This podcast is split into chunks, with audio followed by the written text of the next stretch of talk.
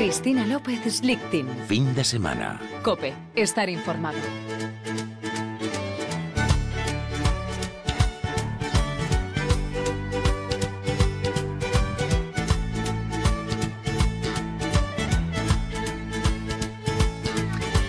Nos preguntan por qué interesarnos en el feminismo y nosotras decimos porque en Occidente las mujeres tenemos doble responsabilidad, la que se refiere a hacer verdadera la igualdad entre los hombres y las mujeres, hacer posible la maternidad en el mundo laboral y eh, la que se refiere a liderar la situación de las mujeres en el resto del mundo, que normalmente es verdaderamente heroica, porque desafían muchísimos obstáculos que nosotros ya hemos superado. Eh, no pueden acceder a los estudios, son mutiladas genitalmente, heredan menos que los varones en muchas culturas, no se las admite como testimonio judicial. En fin, son tantas las circunstancias de las mujeres en todo el mundo que nos tiraríamos horas. Y en esta semana, en que hemos celebrado de forma muy especial el Día de la Mujer, queríamos tener con nosotras a una mujer excepcional, una mujer africana, Ebele Okoye, farmacéutica, 39 años, premio Arambe de este año.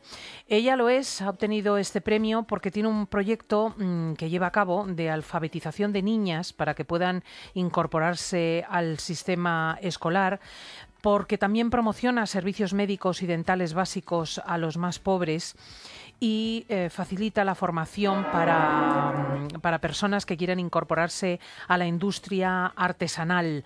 Es un verdadero placer saludar a Ebele Okoye. Buenos días. Buenos días. Tira, tira del micrófono, Ebele, porque además es fabuloso que hable español, que aprendió en Italia. Y, y es un verdadero privilegio, evidentemente. Eh, mm, Ebele, ¿Cómo, o sea, qué identidad tiene la mujer africana? ¿Cómo crece? ¿Qué, qué ideas se le proponen? Entonces, en, África, la mujer ahí, por ejemplo, trabajadoras, siempre trabajan mucho, entonces llevan mucho peso dentro, dentro de la familia y luego también, porque mucho, todo el mundo trabaja ahora, no, no se queda solo en casa, entonces lleva mucho peso en la familia y luego en el trabajo y luego son ellas que despiertan muy temprano para, para preparar toda, toda la casa. Entonces sí, tenemos esta idea que una mujer africana siempre trabaja. Siempre trabaja, uh -huh. pero el hombre no madruga. ¿No se levanta pronto? es que ellos a veces no están. Por ejemplo, en las aldeas que yo siempre voy allí a trabajar, son mujeres que quedan allí, porque se van los hombres, los maridos a las ciudades buscando dinero que nunca, nunca encuentran. Entonces, vas a esas aldeas, quedan ahí las niñas y las madres trabajando y hacen la yuca, entonces tienen que estar allí. Entonces, hacen toda la agricultura y también lo de, lo de, lo de la yuca. O sea, sí. tienen un, un, trabajo duro, verdaderamente. Duro, muy, muy duro, sí. Eh, en Nigeria, de donde tú procedes, ¿la mujer puede acceder a los estudios universitarios con normalidad, a la escuela? La verdad que yo he tenido la suerte, por ejemplo, en mi casa mi padre es una, um, un profesor de una universidad, entonces con esto es mucho más fácil. Claro, pero no todo el mundo. De un nivel cultural. Entonces vas al norte del país, por ejemplo, es que no todo el mundo goza de este derecho. Incluso saben que una mujer de 13, 15 años ya tiene que casarse. Estas cosas pasan ahí. Y, y, entonces no todos los lados que gozan estos derechos. Sí. Y cuando tú, por ejemplo, vas con tu, con tu proyecto a mm. las aldeas uh -huh. y, y, animas a las mujeres a estudiar y a posponer el matrimonio a una edad más razonable, uh -huh. ¿qué, ¿qué, respuesta obtienes? Entonces, a veces nos va bien, a veces no. Entonces, lo que hacemos, por ejemplo, cuando vamos a esas aldeas, primero hay que tener como una reunión con los jefes, que son los maridos y son, son, son los hombres. Son hombres. Entonces, sí, con ellos tenemos que um, hablar primero, educarles primero, porque esto es, es bueno para sus, um, sus, um, sus mujeres y las niñas que están ahí. Entonces, a veces salen bien, a veces, pero sin sus permisos no podemos entrar y esto. Y luego también, um, a veces sí, ellos entienden y nos dejan que trabajamos con sus, mujeres, pero lo que hacemos principalmente es después que estas mujeres pueden um, coger, ¿no? Um, conseguir microcréditos. Hay a veces con algunos maridos no han dejado sus mujeres porque ellos siempre piensan que estas mujeres van a ganar o tener más dinero que ellos. Entonces, son, esos son algunos retos que nosotras siempre sí tenemos que afrontar. Sí. Claro, ah, para nosotras, eh, mujeres de, de 40, de 50, mm. en España, en Europa, resulta mm. impensable, pero estamos hablando de mujeres que pasan por situaciones por las que pasaron nuestras abuelas, ¿no? Claro. Que dependen de los permisos de los hombres de la tribu, de los padres, de los maridos, para prácticamente todo. Todo, todo, eso, sí. Es tremendo, mm. increíble. Eh, En el caso tuyo, eh, tú eh, no has abandonado la profesión, eres farmacéutica Sí. y además desarrollas este ambicioso proyecto. ¿Cómo haces para compatibilizar ambas cosas? Entonces ahora mismo no em, de- me dedico mucho a la ONG que se llama Women's Sport. Trabajamos con las mujeres. Entonces lo de farmacia lo que yo hago es con mis compañeros y amigos y recogemos em, medicamentos para llevarlos estas a días.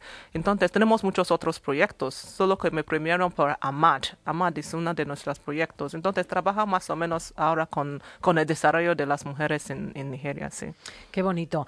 Eh, cuéntanos algún ejemplo de mujeres que, Mm. Muy bien, que han sí. salido de aldeas lejanas o de circunstancias duras y que con vosotros han conseguido afrontar Ah, sí, un futuro. Ok, entonces hay una mujer, siempre la- me gusta ponerlo como un ejemplo porque me, me da muchísima alegría hablar de ella. Entonces esta mujer trabaja con la yuca siempre, con, como todas, pero como es tan emprendedora y se, trabaja mucho con sus hijas, lo que hizo, es- eh, hizo esta mujer es emplear su producto con el microcrédito. Entonces ahora no solo vende ahí en el día, que lleva la yuca en la ciudad. Entonces, Porque ellos cuando dices trabajan la yuca, ¿a qué te refieres? Em, es como hace como em, esta em, la yuca como La como- yuca es una raíz, ¿no? es una raíz Y, se luego muele. lo hacen eso para Se que muele. se coman y también em, le- lo venden es que es una cosa que coman mucho allí. Claro. entonces o sea, estáis haciendo que aparte producir para su propio consumo, Exacto, eh, puede vendan vender. industrialmente. Eso, industrialmente, sí. Entonces ya tiene como una em, pequeña empresa, pero sí, está creciendo, sí, Mm. eso. Eh, ¿En qué medida? O sea, Nigeria es un país mezclado. Hay muchos católicos, muchos protestantes, muchos musulmanes. ¿Cómo está la proporción? 50% musulmán, 50% cristianos. Dentro de cristianos hay de todo, em, de todo De evangélico. todas sí, pertenencias. Eh, ¿En qué medida pertenecer a unos grupos u otros desde el punto de vista religioso o tribal Mm. determina el destino de las mujeres? Sí, entonces cuando una, una mujer es musulmana, como pasa en el norte de Nigeria, ellos siempre tienen como sus de religión mezclan mucho con su tradición. Entonces ahí la mujer tiene que ser, estar sometida a eso, eso es así. Y luego practican también el poligamio, que no solo una mujer, un hombre puede tener como cuatro o tres em, mujeres. Y estos también em, añade que cada mujer tiene que cuidar a sus hijos, porque el hombre con 15 em, niños, por ejemplo, no, es que no puede. Claro, evidentemente, Entonces, sí, ni puede eso. atender eh, realmente a Mm, las mujeres Eso, con tantas. Entonces la mujer entonces tiene que ser ella, que es como el motor de la familia, porque si no, sí. Mm, es, no hay manera, por eso el trabajo que hacéis con ellas Eso. es eh, realmente precioso. Eh, mm, en Nigeria ha habido eh, mm, presencia musulmana yihadista terrible, Sí, la de. Boko Haram. Sí. Nosotros hoy estamos aquí recordando el atentado que hubo en España, el del 11M, con Ok. 193 muertos. ¿Te ha tocado de cerca este problema de Nigeria? Ahora, eh, well, de lo que pasa es que como está en el norte, nosotros vivimos en el sur, En el sur. Sí, tampoco no, pero igual cuando vas al país, todo el mundo tiene miedo de extremistas, porque, porque van a una escuela de las niñas y secuestran 200 niñas, que eso ha pasado otra vez, hace dos semanas, se fueron a cogerse 100 niñas en, de- en su, en su colegio. Entonces, todo el mundo tiene este miedo. ¡Qué horror! Y complica, y complica la cuestión, porque en- esta parte ya las mujeres ni, ni siquiera van al colegio, pero con esto ya que, han aumentado el miedo para que las niñas em, fueran a- al colegio, sí. Qué barbaridad. Hmm. ¿Y cómo está la perspectiva? ¿Va a acabar lo de Boko Haram? ¿Cómo es el futuro desde el punto de vista político? Eh, Están, están luchando, están luchando. Como es una ideología, tampoco no se va de un día a otro, ¿no? Es poco a poco. Ahora lo que el gobierno hace es em, preparar como campos em, para refugiados, ¿no? So, entonces salen desde esta parte y, y se ponen ahí. Pero luego, dentro de estos campos, también han sido atentados, porque son, es una ideología. Entonces, me parece que es algo que va a tardar un poco. Porque Sí, que, no va a ser una- un acompañamiento terrible en el tiempo. en el tiempo. Muy Mm. impresionantes los testimonios de los cristianos nigerianos La cuando han sido sí. Mm. objeto de, de secuestros, de muertes, de ataques a las iglesias, Eso. porque muchos de ellos perdonan a los atacantes. Es, imp- es impresionante. A mí también me, me impresiona mucho de esto. Porque y luego algunas veces es que carecen todo, porque pe- pe- perdían todo de, atentados. A veces em, em, toman sus casas y tienen que salir de allí, porque es que no puede vivir con esto. Y eh, las extremistas está, está contra todo, no es solo... sí. Oye, eh, eh, Leocoye, tú Mm. que has sido premio Arambe de este año, que estás con nosotros este mes de marzo haciendo Mm. comparecencias por España, ¿cómo ves tú las movilizaciones del Día de la Mujer? ¿Cómo ves tú a las europeas que tienen tantas cosas que vosotros Claro. no tenéis, tantos derechos y que Sí. todavía estamos ahí protestando? Sí, sí, sí. Yo estoy pensando que aquí gozan muchísimas, tienen muchas, muchos derechos. Entonces, yo siempre di- digo que somos, em, para nosotras estamos en los inicios, estamos hablando de, vamos así, la mujer tiene que tiene algo para comer. No, no, no. So, entonces, estamos en como necesidades básicas. Mm, Aquí gozan muchas cosas, de verdad.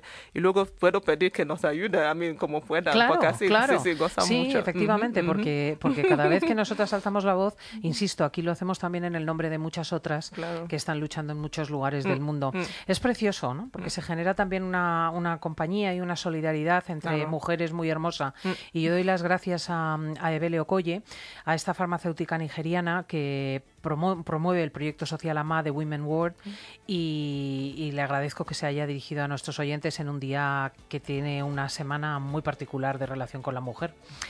Eh, gracias de verdad. Muchísimas gracias Y por enhorabuena invitarme. por el premio. Muchísimas, muchísimas gracias. Sí.